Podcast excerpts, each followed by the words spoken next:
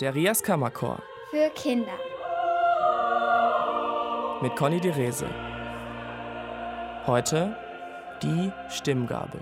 Sie ist klein und silbern und jede Chorsängerin oder Chorsänger hat sie dabei. Und meinen Sohn Noan schicke ich gleich mal auf die Suche. Hol mir mal bitte meine Stimmgabel. Ich hätte gar keine Ahnung. Gabel? Wo sucht man eine Gabel?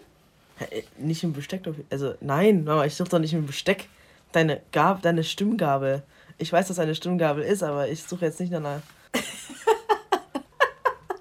Ich wollte dich jetzt in die Küche schicken und die äh, Stimmgabel suchen lassen. Mama, ich bin nicht dumm.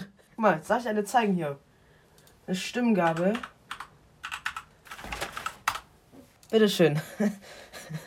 Und wozu braucht man die? Ja, um seine Instrumente zu stimmen. Pling. Punkt für Noan, er hat so ein Ding schon mal gesehen. Tatsache, eine Stimmgabel gehört nicht ins Besteckfach. Wobei, sie besteht auch aus Metall, bestätigt mir Anja Petersen vom Rias Kammerchor. Dort singt sie im Sopran und kennt sich damit aus. Und es hat ähm, wie eine Gabel, glaube ich, vier oder fünf Zinken haben kann. Auch drei, glaube ich, als Dessertgabel hat eine Stimmgabel nur zwei Zinken sozusagen, also oder zwei Enden. Also das ist wie ein langgestrecktes U, was unten noch einen Griff mit einer Kugel unten dran hat. Und diese Stimmgabel, ähm, der Stefan holt schon gerade eine raus, ne zwei sogar. Ach, es gibt auch welche, die sind so viereckig. Genau. Und ich habe eine kleine, die, da ist durch die Kugel sogar eine Kette drumrum. Die kann ich dann sozusagen wie eine Kette um den Hals anziehen, auch im Konzert dann so rausholen.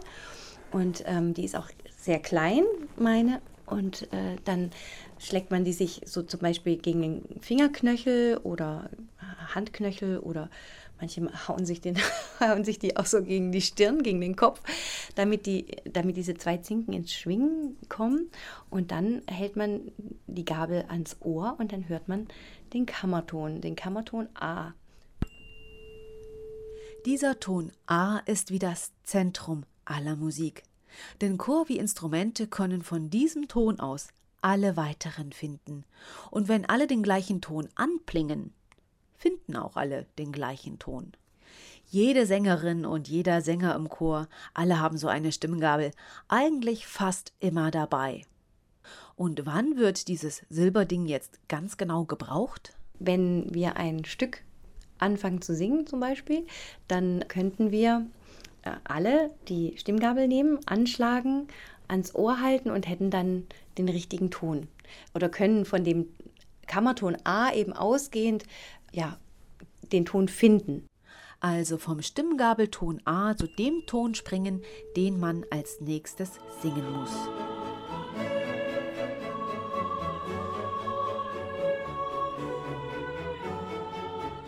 Das klappt aber nur, wenn die Stimmgabeln wirklich alle ganz genau gestimmt sind. Manchmal muss man da ein bisschen nachhelfen, sagt Johannes Schendl, ebenfalls im Rias Kammerchor. Man kann sie selber ein bisschen anpassen, indem man zum Beispiel oben was wegfeilt. Nimmt man eine Eisenfeile und macht was weg und dann wird die Frequenz höher, weil je kürzer dieser Stab äh, oder die, dieser Doppelstab ist, desto äh, höher wird die Frequenz, weil es ja schneller schwingt. Wenn das noch länger wäre, dann wird es viel langsamer schwingen, weil es natürlich mehr Masse hat und dadurch wäre es dann tiefer. Und dann wird's richtig kompliziert, denn je nach Alter der Musik braucht es bestimmte Stimmgabeln. Weil damals zur Zeit Bachs zum Beispiel war der Kammerton noch tiefer, der wird sozusagen im Laufe der Jahrhunderte immer höher. Damit haben die Kolleginnen und Kollegen oft verschiedene Gabeln dabei. Für die alte Musik, die etwas tiefer klingt, und die neuere Musik mit etwas höherem A. Nochmal die andere. Benutzt ein Dirigent eigentlich auch so eine Stimmgabel, so ein Chordirigent? manchmal zum Ton angeben. Der nimmt dann den Stimmgabelton, damit er auch wirklich sauber ist und äh, singt dann uns den Ton oder mm, Intervall oder den Akkord vor, mit dem es dann losgeht.